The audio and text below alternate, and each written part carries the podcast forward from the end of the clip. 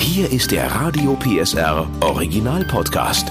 Familienfuchs, der Erziehungspodcast mit Henriette Fee Grützner und Familientherapeut und Erziehungscoach Andi Weinert.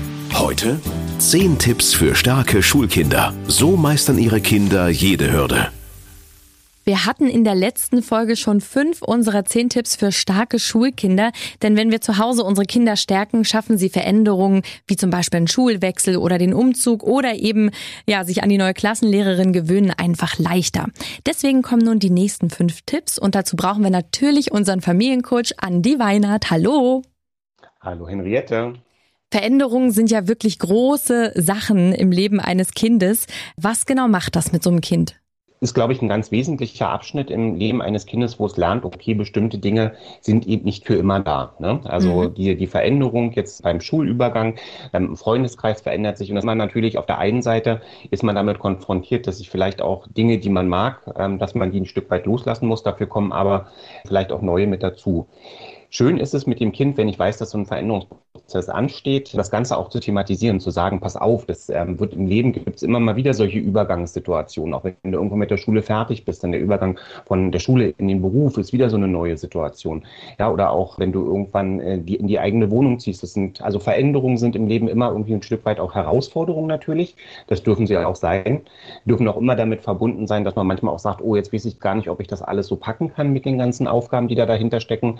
Aber dieses mit der Verunsicherung umgehen, den Mut haben, neue Dinge zu probieren und sich auch auf neue Dinge einlassen zu können, sind, glaube ich, ähm, so die ganz wesentlichen Faktoren, die man braucht, damit man den Kindern auch das Gefühl geben kann, wir schaffen das. Ja? Du schaffst das und können, weil wir hinter dir stehen als Familie, können das auch zusammen schaffen. Und woran merke ich, dass mein Kind zum Beispiel mit der Veränderung, sagen wir mal dem Schulwechsel, ähm, besonders zu kämpfen hat? Was sind so Anzeichen? Was ich glaube, was Anzeichen in jedem Fall sind, ist, wenn ich mein Kind jetzt frage, wie geht's dir gerade und ich kriege die Rückmeldung, mir geht's nicht gut damit oder ich merke auch, mein Kind verändert sich vielleicht von, von den Wesenszügen her, es redet nicht mehr so viel, mhm. es geht vielleicht auch früh morgens, wenn es darum geht, aufzustehen und sich für die Schule fertig zu machen, merke ich wieder also wirklich so eine Lethargie auch in dem Kind entsteht, dass äh, das Kind vielleicht eben auch anfängt zu weinen, wenn es früh morgens in die Schule soll. Ich glaube, es gibt ganz viele kleine und dann auch sehr offensichtliche Signale, wo ich sagen kann, die sollte ich auch ernst nehmen. Also oft ist es dann so, dass die aufgrund der Schnelligkeit, die dann am Morgen oder auch oft am Abend da ist, dass dann die Eltern so reagieren, dass sie sagen, ach komm, das wird schon. Also das Ganze eher bagatellisieren. Und ich glaube, das ganz Wesentliche ist, dass man dann auch sich den Raum schafft und mit dem Kind auch gemeinsam darüber spricht, was ist eigentlich das, was da so traurig macht oder was da so überfordert und was kann man tun, um das abzustellen. Damit es äh, wirklich gut durch diese Veränderung kommt, das Kind haben wir jetzt weitere fünf Tipps für starke Schulkinder. Tipp Nummer sechs. Das Wochenende ist zum Ausruhen da. Glaube ich, ein ganz wichtiger Tipp. Äh, lieber wahrscheinlich die Hausaufgaben in der Woche machen, statt alles am Wochenende. Was sagst du? Genau, also ich glaube, das ist ein ganz wesentlicher Aspekt, wenn ich weiß, dass es bestimmte Aufgaben gibt, dass man gucken kann, okay, was ist denn so die, die wie, wie kann ich das mit meinem Kind gemeinsam organisieren, mhm. damit dann nicht äh, irgendwie am, das ist ja auch so eine klassische Situation, dann irgendwie am Sonntagnachmittag, wo dann ausgerechnet ja. auch noch das Wetter richtig toll ist, dann die Hausaufgaben irgendwie gemacht werden müssen und dann macht es natürlich auch dem Kind oft keine Freude und das merkt man dann auch, dass das gar nicht so schön ist, äh, das dann zu machen. Was du gesagt hast, finde ich einen ganz wichtigen Tipp, dass man eben doch einfach guckt, wenn jetzt auch nicht nur bei Hausaufgaben, sondern auch wenn es um die Vorbereitung auf Klassenarbeiten, Tests ähm, oder auch das klassische Vokabellernen geht, auch das kann man ja durchaus mit dem Kind gemeinsam mal so als Angebot so strukturieren, dass man sagt, guck mal, was hältst du denn davon, wenn du das vielleicht schon am äh, Dienstagnachmittag machst? Was hältst du denn davon, wenn du das vielleicht schon am Donnerstagnachmittag machst?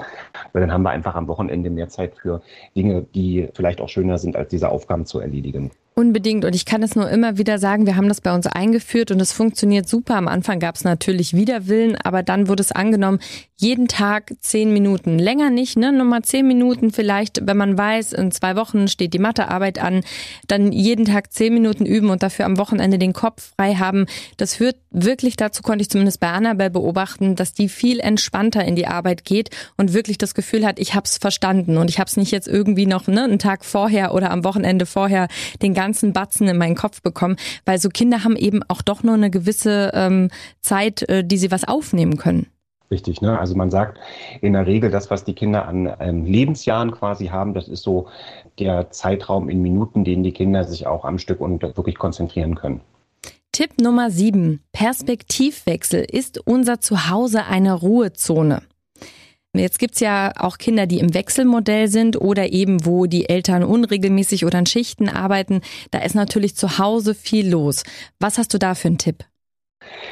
Also die, die Frage danach, wie, wie erholsam ist denn tatsächlich auch das Zuhause, finde ich eine ganz wichtige Aufgabe. Es wird sicherlich immer wieder auch Momente geben, wo mal ein bisschen Tumult angesagt ist. Das kann sein, weil ein Geburtstag ansteht, kann sein, weil man jetzt gerade irgendwo sagt, man macht mal äh, irgendwie einen Frühjahrsputz oder so. Das heißt also, es gibt bestimmt auch immer wieder so Zeiten, wo man sagt, okay, da kann ich eben vielleicht unter Umständen nicht so dieses Ruhe, diese Ruhezone bieten. Aber ich glaube, dieses Streben danach und zu gucken, wie kann ich denn für uns alle gemeinsam einen Ort schaffen, an dem man sich wohlfühlt, mhm. an dem man das Gefühl hat, man darf so sein, wie man ist und im Idealfall auch noch ähm, die Möglichkeit hat, Kraft zu tanken, ist, glaube ich, ein ganz wesentlicher Aspekt gerade bei Kindern, die im Wechselmodell unterwegs sind, ist natürlich immer so ein Stück weit auch die Frage danach, man lernt zwei unterschiedliche Umgebungen auch kennen. Mhm. Die können aber auch für sich jeder einzeln durchaus auch unterschiedlich sein. Also schwierig wird es im Wechselmodell immer dann, wenn das eine sozusagen Modell mit dem anderen in Konkurrenz tritt. Das heißt also, einer glaubt, er müsste mehr tun ähm, oder sein Modell wäre besser als das des anderen. Okay. Hm. Genau da liegt sozusagen die, die, die Schwierigkeit, aber auch das kann man miteinander besprechen, dass man sagt, zum Schluss ist das gar nicht in, sozusagen wahrscheinlich in deinem Sinne, ist es auch nicht in meinem Sinne und es ist ganz sicher nicht im Sinne unseres Kindes, dass wir so tun, als wenn der eine etwas Besseres im Angebot hat als der andere. Es ist einfach anders und es soll auch anders sein und ein Kind kann das auch lernen, dass es einfach weiß, okay, da ist eben das schöner und da ist eben das schöner, da muss ich mich an das halten, da muss ich mich an das halten. Damit kommen wir nämlich schon zu Tipp Nummer 8, genug Schlaf. Wie viel Schlaf brauchen denn Kinder? Es gibt ja so, so Schlaftabellen, wo ähm, so die mittlere Schlafdauer der Kinder auch mal dargestellt wird. Und natürlich ist äh, die Schlafdauer bei den ganz, ganz Kleinen, bei den unter Einjährigen am größten. Ne? Die schlafen so, schlafen so zwischen 14 und 17 Stunden am Tag. Mhm. Ähm, wenn die Kinder dann älter werden, zwei, drei Jahre, dann ähm, sind es oft auch noch zwölf Stunden. Das Ganze sinkt dann nochmal so um das sechste Lebensjahr auf äh, 10 bis elf Stunden. Und dann bleibt es eigentlich so bis 14, so immer so zwischen neun bis 14 Stunden und wird dann mit dem Eintritt in das Jugendalter auch so zwischen acht bis elf Stunden angegeben. Ja, das darf durchaus auch schwanken, aber daran sieht man eigentlich schon ganz schön, dass also diese Daumenregel, die viele von uns im Kopf haben, dass also acht Stunden Minimum, dass die in jedem Fall auch äh, für jedes Alter ähm, eines Kindes auch gilt. Tendenziell eher die zehn Stunden Marke vielleicht auch diejenige ist, die dann richtiger ist für diejenigen Kinder, die jetzt in der Schule sind. Da denke ich an das ein oder andere Kind. Ich glaube, die müssten dann deutlich früher ins Bett, so in meinem Umfeld, damit die wirklich morgens überhaupt auch rauskommen und ausgeruht sind, ne? Also das ist, glaube ich, ein ganz, ganz wichtiger Punkt, weil wenn Kinder zu wenig schlafen, dann können sie das sehr häufig nicht verbalisieren und wir sehen eher die Effekte des Schlafmangels. Die Effekte von Schlafmangel im Kindesalter sind, dass die Kinder impulsiv werden, dass sie sich nicht gut konzentrieren können, dass sie auch so einen Bewegungsdrang haben, also mhm. klassisch auch so hyperaktive Symptome entwickeln. Und gerade wenn ich vielleicht auch irgendwie merke, mein Kind zeigt solche Symptome, ähm, nicht immer, aber eben immer mal wieder auch, ähm, dann kann das tatsächlich auch damit zusammenhängen, dass äh, das Kind also zeitweise vielleicht zu wenig auch schläft, weil Schlaf auch was ganz, ganz Wichtiges für Kinder ist, weil da sozusagen so die, die Reinigung des Gehirns, so will ich es mal in Anführungsstrichen mhm. äh, benennen, so ein Stück weit äh, die Reinigung des Gehirns stattfindet und das Kind dann erst die Möglichkeit hat, am nächsten Tag auch wieder äh, neue Dinge aufzunehmen und die auch entsprechend äh, gut zu verarbeiten. Also genug Schlaf ist wichtig und sowas, äh, zum Beispiel früher ins Bett gehen, kann man dann ja besprechen. Und damit kommen wir zu Tipp 9 auf unserer heißgeliebten Familienkonferenz. Einmal pro Woche, um sich gemeinsam abzusprechen und zu organisieren. Wer das vielleicht jetzt nicht im Kopf hat, ähm, Andi hat ja schon ein paar Mal drüber gesprochen, was das ist, die Familienkonferenz. Vielleicht magst du es nochmal erklären. Also die Familienkonferenz ist ein gutes, ja auch wieder vor dem Hintergrund der Pflege von Ritualen oder Traditionen, ist ein gutes Instrument, das man dazu benutzen kann, innerhalb der Familie bestimmte Dinge zu besprechen, zu denen man sonst vielleicht im ähm, normalen Familienalltag miteinander gar nicht kommt.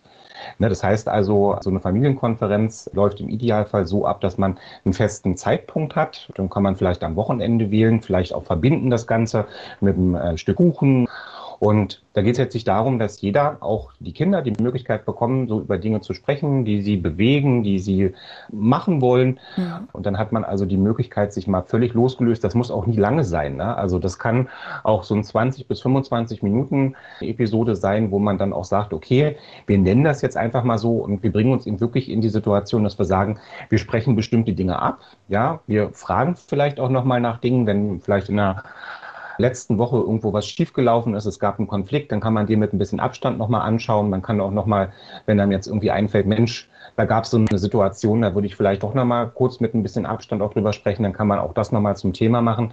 Das heißt also, man hat eigentlich so die Möglichkeit, dass man einen Raum schafft, wo die Eltern die Möglichkeit bekommen, mit den ähm, Kindern bestimmte Dinge zu besprechen und die Kinder ganz genauso eben auch ihre Eindrücke wiedergeben können und man ja, hat einfach nicht die Situation, dass man so den, diesen, dieser, dieser alles immer in der Situation klären muss, äh, wo man vielleicht gerade auch selber merkt, okay, da fehlt einem vielleicht ein Stück weit auch die Energie. Ja, und wo man natürlich auch viel zu emotional ist, ganz oft. Richtig. Genau, mit ein bisschen Abstand, ein paar Tage später ist besser. Deswegen, also Andi, du liebst ja die Familienkonferenz. Ich habe das bei uns zu Hause auch schon mal probiert. Da waren alle erstmal so ein bisschen irritiert, was wir jetzt machen.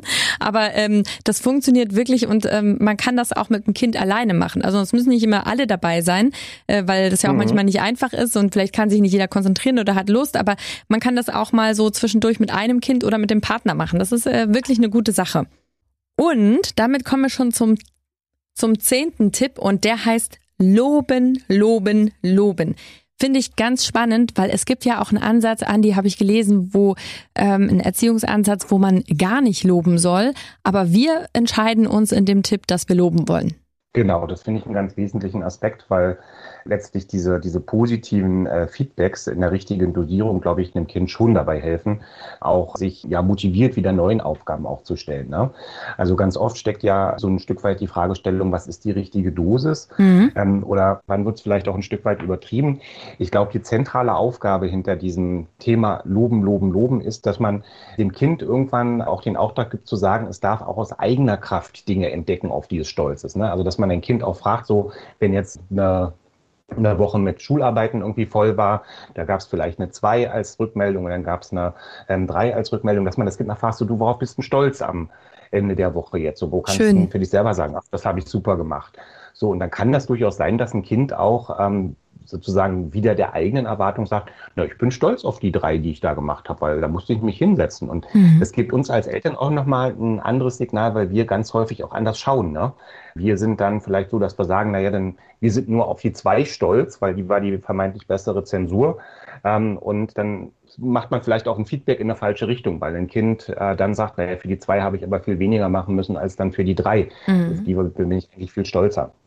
Und insgesamt das hatten wir ja vorhin auch schon kurz miteinander angedeutet. Ich finde es ganz, ganz wichtig zu verinnerlichen, Fehler sind Lernschritte bei unseren ja. Kindern wie bei uns selbst. Und wenn Kinder keine Fehler machen dürfen, dann geht da auch eine ganz kostbare Möglichkeit verloren, Dinge zu lernen. Und ganz ehrlich, wir hatten es ja heute auch schon, ne, ähm, was passiert denn, wenn so ein Kind wirklich auch mal mit einer schlechten Zensur nach Hause kommt? Meistens ist es selber schockiert, ja, ist selber so, dass es sagt, oh, da muss ich erstmal verdauen. Und da brauchst du dann ganz häufig auch nicht noch die mahnenden Worte genau. der Eltern. Das ist zumindest meine Erfahrung, sondern ähm, dann ist das so, dass man sagt, hm, das wäre jetzt ja wieder ein schöner Fall für eine Familienkonferenz. Lass uns doch einfach mal bei der Familienkonferenz nochmal überlegen, wie wir das zukünftig vermeiden können. Genau. Und dann finde ich, kann man aber auch loben, es ist ja auch, manchmal erfordert es dann nämlich auch ein bisschen Mut, die vier oder die fünf auch auf den Tisch zu packen und zu sagen, gut, dass du es mir gezeigt hast, dann können wir darüber reden, wo du vielleicht noch ein bisschen Hilfe brauchst, ja. Man muss ja nicht immer sagen, oh, du bist ganz toll, sondern das ist ja auch ein Lob, ja. Was ist das Positive in der Situation? Wir, wir wissen jetzt, wo du stehst. Genau, also ich finde den, den Aspekt, den du jetzt nochmal gerade mit eingebracht hast, ne, auch eine Atmosphäre in der Familie zu schaffen, in dem das Kind keine Angst haben muss, äh, nur weil es schlechte Zensuren produziert hat, dass dann unter Umständen die, die, das Wohlgefallen der Eltern eben doch an solche Noten gekoppelt ist oder an solche Schulleistungsergebnisse. Das ist ein ganz, ganz wichtiger Punkt, dass ein Kind auch das Vertrauen behält, auch gerade in solchen Zeiten eben äh, die Mut zu behalten, äh, mit den Eltern eben auch über schlechte Zensuren zu sprechen, sonst verschwinden die irgendwo oder Auch ja. das habe ich schon in der Familienberatung erzählt bekommen. Da werden in Unterschriften von Eltern fingiert und so weit will man es ja eigentlich gar nicht kommen lassen. Um Gottes Willen, genau, das, das, das nicht, das wollen wir nicht. Denn wir wollen die Kinder stärken, damit sie mit Veränderungen und natürlich auch den Problemen, die da einhergehen, klarkommen. Denn äh, was unsere Kinder belastet, belastet am Ende die ganze Familie und das wollen wir nicht. Wir wollen es ja schön haben miteinander. Und deswegen ja. vielen Dank, Andi, für deine vielen Tipps. Gerne. Der Podcast rund um Familie, Eltern, Kinder und Erziehung mit Familientherapeut und Erziehungscoach Andi Weinert. Alle Folgen hören Sie in der Mehr PSR App und überall, wo es Podcasts gibt. Familienfuchs, ein Radio PSR Original Podcast. Moderation Henriette Fee Grützner. Eine Produktion von Regiocast, deutsches Radiounternehmen.